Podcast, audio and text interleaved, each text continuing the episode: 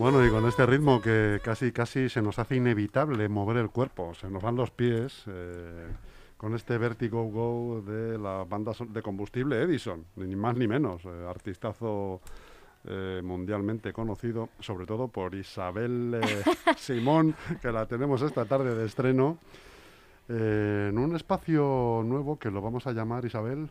Libro infinito. Libro infinito. Y va a tratar habitualmente de pues lo que queremos eh, o lo que pretendemos es contagiar a la gente la pasión por los libros, por la lectura, compartir un espacio desde las ondas de Radio Leganés em, donde vengan autoras, autores, donde eh, indaguemos en el laboratorio de, de la escritura creativa y lo pasemos bien, principalmente. Y hoy empezamos nada más y nada menos con una de las visitas que, bueno, pues me parece que vas a ser nuestra madrina, Eva. Uy, qué bien, qué lujo, qué honor. ¿Eh? No sé yo, lo que diga Isabel, ¿no? Eh, sí, claro, tenemos con nosotros a, Eva Cano, y habitual colaboradora del espacio en el que yo más trabajo, que es la Libre de Barrio, ¿no? que supongo que la conoceréis. Eh, la Libre de Barrio lleva ocho años volando aquí en la calle Villaverde número 4 y muy implicada la librería en, eh, como espacio ecléctico en el que hay novedades literarias, pero también hay lugar para el, espacio crítico, para la lectura más singular. Y quería inaugurar este programa, esta nueva andadura, con ella, con Eva Cano, ¿no? porque hemos eh, instalado, eh, queríamos sobre todo remover un poco el avispero de las autoras y los autores de Leganés detrás de esta, después de esta pandemia ¿no? tan horrible que ha paralizado tanto el mundo de la cultura.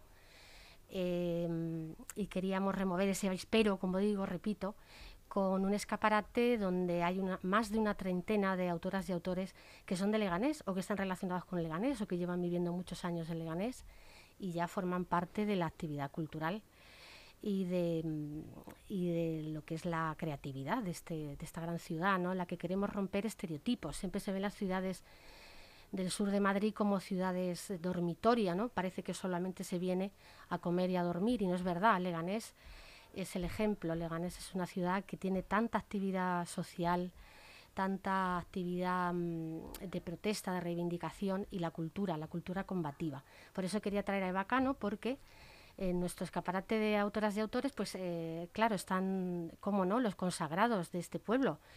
Eh, pues Santiago Valverde, la maravillosa Eloísa Pardo, ¿no? Eh, em, la poeta María de la Vega, em, muchísimas personas, Inma Luna, ¿no? que es muy afamada, pero también queríamos dejar espacio pues, para gente más desconocida, ¿no? que está empezando, eh, o más vanguardista, ¿no? como el hecho de, tener autores como em, eh, Eva Cano, ¿no? que está empezando que bueno, me gustaría presentarte. Bienvenida y gracias por estar aquí. Buenas tardes, Isabel. Muchísimas gracias. bueno, Eva, eh, tú eres trabajadora social de aquí, del sur de Madrid. Llevas muchos años en, el activismo, si se puede decir, ¿no? Parece que activista es una palabra un poco subversiva, pero eh, ¿por qué no? ¿Por qué no decirla? Activista laboral. Te has implicado muchísimo en la ciudad de Leganés, eh, en muchos aspectos. Y, mm, y bueno, eh, yo quería hoy presentarte como escritora, como una de estas autoras que está eh, totalmente implicada también en la Libre de Barrio, en, en, este espacio que es de todas y de todos. y mm, porque has ido a los talleres también de escritura. Así es. Eh, y, bueno, eso lo hablaremos un poco más adelante. Pero sobre todo me interesa tu faceta, ahora comenzar con tu faceta mm, activista. Eh, ¿Cómo ves el panorama cultural actual en Leganés? ¿Ha cambiado mucho con la pandemia? ¿Ha cambiado mucho en estos años? Bueno, eh, Leganés a nivel cultura efectivamente ha cambiado muchísimo. Sobre todo, como yo lo recuerdo, cuando yo, yo tengo el primer contacto con Leganés, es por una cuestión laboral, y allá por el año 2004. Y, es cierto que, aquí se podía hacer eh, todo tipo de ocio, y todo tipo de ocio relacionado con la cultura. Eh, no hacía falta irse a Madrid, por ejemplo, para, para poder acceder a una buena exposición, ¿vale? Para tener conciertos de calidad, y sobre todo para, para poder ver incluso obras de teatro, etc.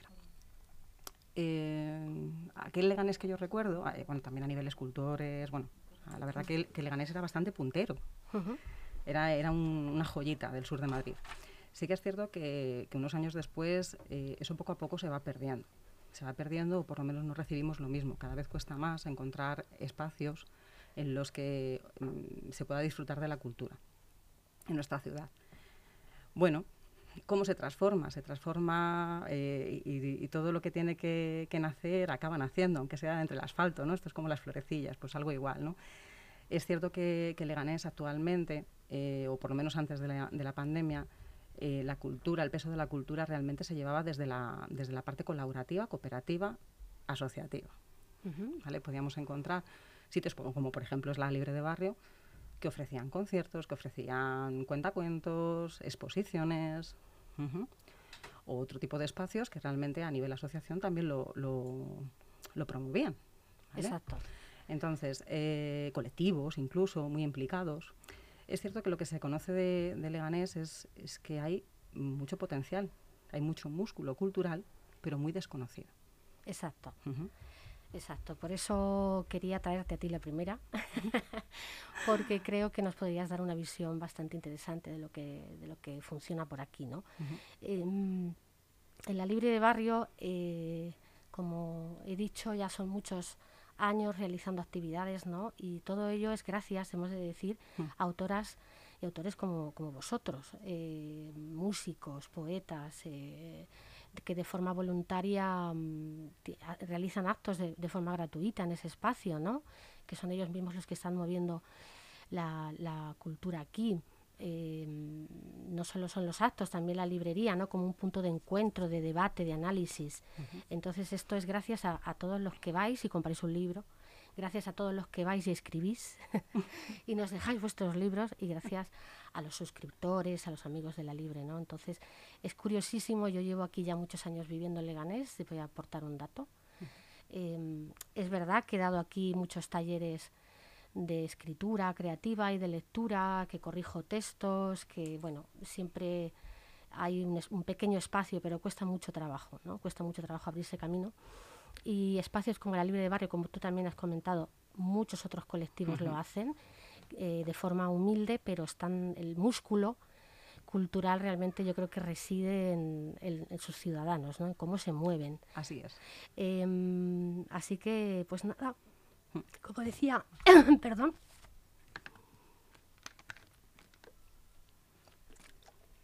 Perdón, me ha dado la tos. Como decía Millie Dickinson, eh, un libro eh, es la mejor manera de, o la, mejor nave de conocer, para conocer el mundo, para conocer a las personas, eh, para conocer al ser humano y la cultura y lo que es capaz de dar. Entonces, un ejemplo es tu propia obra, Eva Cano, que haces una literatura muy, yo la calificaría de sensible y social, no, no cuelgas tu traje de trabajadora social, ¿no? Cuando escribes, ¿hasta qué punto te influencia tu propia profesión a la hora de escribir? Y ahora pasamos un poco al libro en el que has participado. Vale. Eh, bueno, a mí me gustaría decir que no me afecta, pero no, es así. la llevo impregnada. La llevo impregnada y sí que es cierto que, que uno se da cuenta, ¿no? Cuando, cuando uno va creciendo más como escritor, o por lo menos lo intenta, cuando uno eh, nunca se deja de formar, ¿no? Pero, pero cada vez eh, eres más consciente de lo que estás escribiendo y, los motivos por los que lo, lo, escribes, te das cuenta que efectivamente todas tus vivencias van a acabar pasando al texto, de alguna u otra manera, en algún, en algún pequeño matiz o en muchos. Sí que es cierto que, mi profesión efectivamente creo que, que, da otro tipo de visión, es otra perspectiva que anteriormente, por así decirlo, ¿no? cuando uno comienza a escribir, yo todavía no, no, había, no me había hecho profesional ¿no? del trabajo social. Y hay mucha diferencia en lo primero que escribía a lo que escribo ahora. eso, eso es una realidad. Entonces, eh, sí que es cierto que, sobre todo yo creo que me, que me da una visión o, que es, o, que me obliga a tener una visión en los, en los relatos, en este caso, por así decirlo, de la importancia de todas esas pequeñas vivencias diarias y cotidianas. No, es lo que mm, mm. el pequeño mundo es el que nos acerca a esos temas universales, ¿no? que tiene la que tiene la literatura. Em, tienes varios relatos publicados dentro del libro colectivo que se titula La diversidad reunida, que, bajo el abrigo de la Libre de Barrio eh, se, se, realiza bienalmente, ¿no? cada dos años, y, donde se pretende pues eso, dar voz a estos autores un poco desconocidos. Eh, ¿Cómo ha sido tu experiencia en los talleres en general? ¿Cómo te acercaste al taller? ¿Cómo mm, te decidiste a escribir? ¿Habías escrito ya antes? Cuéntanos un poco tu andadura. Bueno, eh, empiezas a escribir realmente por una, necesidad de contar aquello que no te atreves a contar eh, en persona yo creo que como muchísimos otros escritores y escritoras, eh, yo comencé con la poesía, o lo que yo pensaba que era poesía, que nada más lejos de la realidad. bueno, eh, sí que es cierto que poco a poco eso se va transformando, cuando, cuando uno va, va madurando, eh, realmente me, dediqué a otro tipo de, de escritura, sobre todo más por obligación, eh, cosas como artículos, eh, reseñas, ese tipo de cosillas, ¿no? Ya, ya una cosa un poco más profesional, pero sin ningún tipo de formación realmente. O sea, esto era un poco liarse la manta a la cabeza y esto hay que hacerlo, tiene que salir, para allá vamos. Em, cuando entro en los, en los talleres que, que, se imparten desde la Libre de Barrio, realmente los conozco casi por casualidad, igual que conocí la Libre en su día. Para mí fue todo un descubrimiento. O sea, la palabra sería un descubrimiento eh, realmente se, abrió un, mundo completamente distinto al que conocía.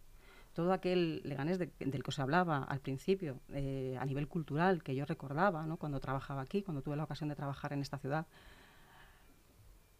volví a recuperarlo.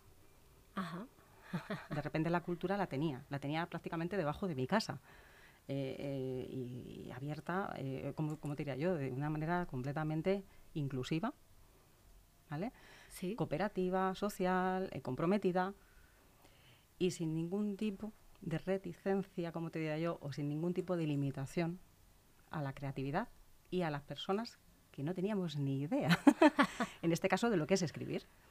Entonces, cuando mm, por fin me llega la oportunidad de poder entrar en, uno de los talleres, bueno, pues, eh, ¿qué decirte?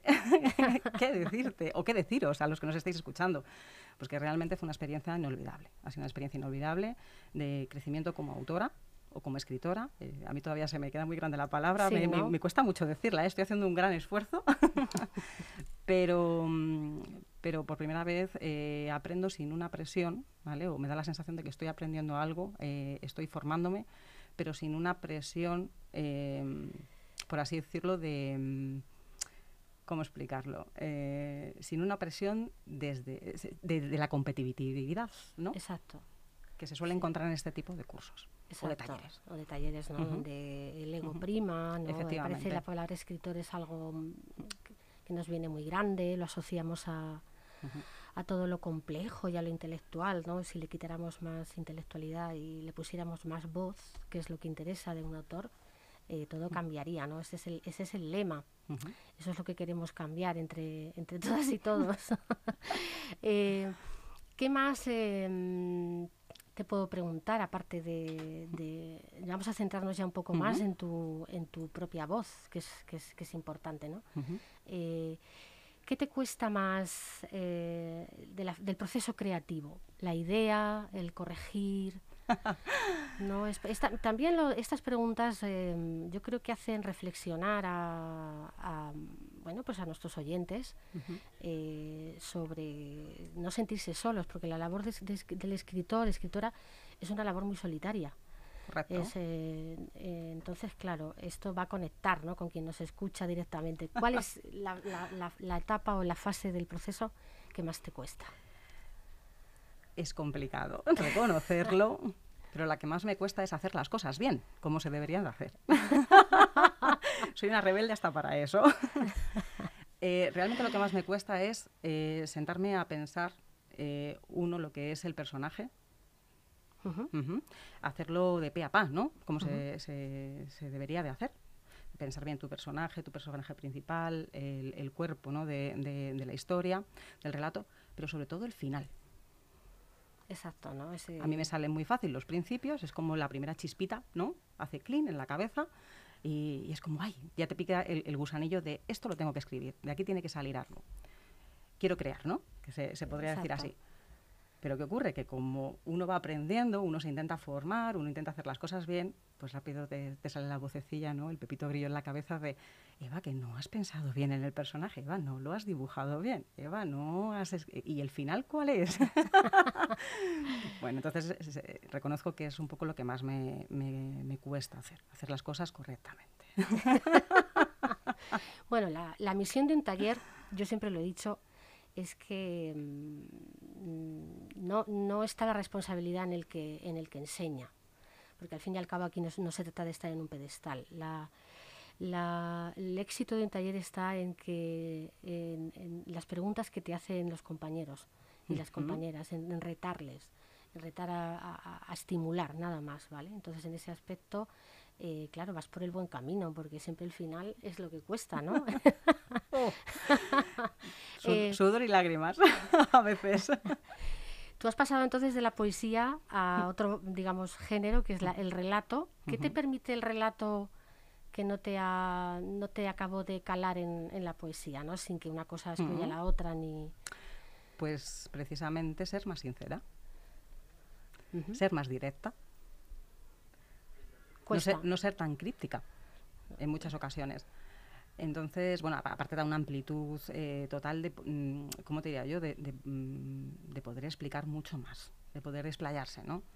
De poder eh, impregnar imágenes que, a pesar de que la poesía es, es, muy debería ser muy visual, ¿no? Creo que con los relatos, o a mí, a mí por lo menos me lo parece, se puede hacer una fotografía, si tuviéramos que definirlo de alguna manera, muchísimo más amplia.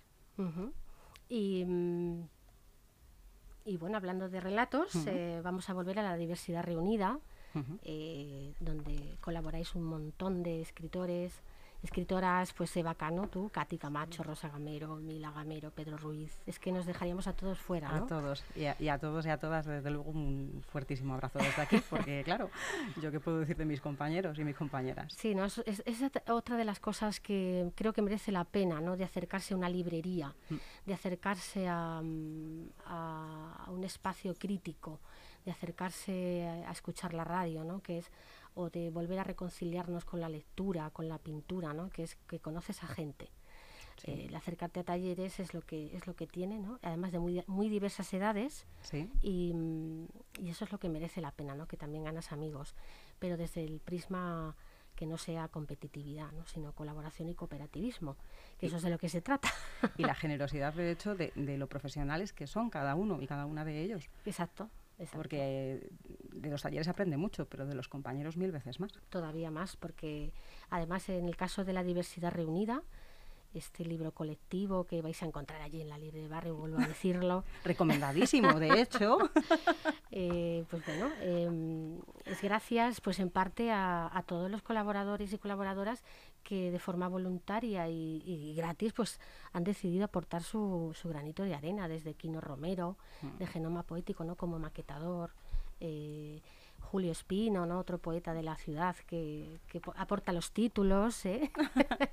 y de bueno los propios autores y autoras, porque sois los cedéis los relatos a cambio de nada y solo por eso, por amor al arte y por el hecho de, de compartir un momento de alegría en la presentación y de que la gente se, se, visibilice más esa labor de que parece que solo es escritor el que gana un premio, ¿no? Y no es verdad, ¿no? El que gana un concurso. Eh, escritores y voces hay muchas.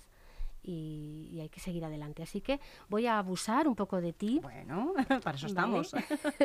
Me gustaría que nos leyeras uno de tus relatos eh, con los cuales participas en este libro colectivo dinos el título y, bueno, eh, qué es lo que, antes de empezar, qué es lo que te inspiró para, escribirlo. Eh, para escribir el que, el que vamos a leer a continuación, eh, realmente me inspiró un hecho que hubo muy sonado a nivel social. se escribió en una cafetería, tal como, como se relata en, en, el, en el escrito, pero sobre todo fue el hecho de, de, esa, ¿cómo te diría yo? De ese momento que más o menos a todos nos acaba llegando. Y es la, el, miedo, ¿vale? a, olvidar. Sí, ¿no? Enfrentarnos al olvido. Sí, enfrentarnos al olvido y enfrentarnos también a una, una cosa que creo que es de las pocas cosas que nos ha traído en positivo esta, esta pandemia, que es inevitable, no se puede eludir el mencionarla, es, eh, creo que hay dos grandes hechos, o tres. Primero, la colaboración de unos con otros, de ciudadanos con ciudadanos. Dos, nos ha reconciliado con la lectura, eh, que lo traduzco como pensar más en nosotros mismos, ¿no? darnos un momento de respiro, darnos un, momento de, de, dedicación a nosotros mismos. Y sobre todo esto que criticamos tantos de la gente joven, que decimos siempre que, bueno, están muy enganchados a la, a la inmediatez, a lo audiovisual, a la rapidez, y no reconocemos los propios adultos que realmente nosotros también estamos enganchados. Entonces, el, el, hecho de que tú dices de la reflexión, de enfrentar afrontar eh, conceptos tan complicados o sentimientos y emociones tan complicadas como es el, olvido, ¿no? tan, todo tan rápido, eh, pues a mí me apetece mucho me motiva para escuchar tu relato. Así que adelante, cuando quieras. Vamos allá. El pozo del olvido. Allí ponían el café fuerte, en un intento efímero por despertar ojos y estómagos vacíos de ganas de comerse la vida. Era un bar estrecho y usado, amarillento, como las hojas viejas de un periódico olvidado, y angosto, como las mentes no viajadas de su habitual clientela clientela que sumaba el milenio con facilidad. Al otro lado de la barra coronaba el alicatado un calendario barato, grasiento, marcando fechas a ninguna parte. Le sirvieron su tostada y la leche muy caliente. El televisor anunció que aún no se podía sacar al pequeño del pozo, y en el menú de la mañana se sirvió la irritación popular. Señores de piernas corvadas por el tiempo, merecedores de un máster en ingeniería topográfica. Mujeres de casa y mercado asegurando que la ética periodística está devaluada. Escuchaba el griterío con sus ojos pardos puestos en el vaso, sumergiendo hasta el fondo el recuerdo de unas cuantas de cuantas veces se hizo algo similar. Pequeños perros, aún ciegos, lanzados al profundo foso del huerto familiar. Chasqueó la mandíbula y crujió los huesos de aquellas manos condenadas. Vistas de cerca, parecían tierra cuarteada. Yerma por la sequía de años fríos, quebrada por los hielos de la soledad. Siguió ahogándose en el café, Nunca hasta ahora le pesó deshacerse de aquellos perrillos. Fueron tiempos diferentes. La compasión se dejaba para los curas y el dolor se combatía con trabajo. Las mesas quedaron mudas por unos instantes. Una mujer atravesó la puerta con un pequeño bebé en brazos. Silencio que arropó a ambos como una muestra de respeto cálido por la inevitable y desafortunada comparación con la noticia del día. Sorprendido, la vio sentarse a su lado. Con un cuidado pasmoso, tierno, le besó la mejilla. No pudo retirar su mirada de la del pequeño. Tenía el color de la tierra en sus ojos, el marrón de los campos secos, igual que el color desgastado de las fotos que colgaban de las paredes de aquel bar. Marrón triste, como los cachorros que dejó caer en la oscuridad. Observó a la mujer. Su nombre y su rostro era como el del cualquier paisano de aquel local. Ella se levantó y tocó su hombro, devolviéndole al zumbido del gentío y al chocar de las cucharillas metálicas. Verla en pie era como un dejarse arrastrar hacia un recuerdo lejano, como intentar alcanzar la luz desde lo más hondo de aquel pozo. Papá, acaba el café, es hora de volver a casa. Ahí queda eso. Eva, una de las cosas que a mí me, me impresiona de tu labor literaria es precisamente esto, ¿no? Esta doblez que tienes en el aspecto de aquí no va a dar tiempo a, ver, a verlo, pero mm, de repente escribes relatos divertidísimos donde lo cotidiano está, ¿no? Estas mujeres del mercado, eh, tal, eh, y luego también la parte sensible, la parte no difícil. Eh, así que enhorabuena como, como escritora. Esperamos contar Muchas contigo más veces en, aquí en Libro Infinito. Estaré encantada de acompañarte todas las veces que tú quieras. Y nada más, a partir de ahí, pues eso, os emplazamos al próximo miércoles 26 de mayo a las cinco y media. Aquí yo no puedo eludir los agradecimientos tanto a Chus Monroy como a Almudena, que nos han abierto las puertas de su casa. Hay que escuchar mucho la radio local, eh, siempre están aquí al, filo de la noticia, ¿no? Como se dice, siempre he querido decir esa palabra, filo de la noticia. Y, nada más, estamos muy agradecidos. Eh, asomaros a la Libre de Barrio eh, ver sus actividades, eh, sus talleres y sobre todo ese escaparate de autoras y autores del que hoy hemos tenido un buenísimo ejemplo. Gracias Eva y gracias a gracias, Radio Isabel. Gracias.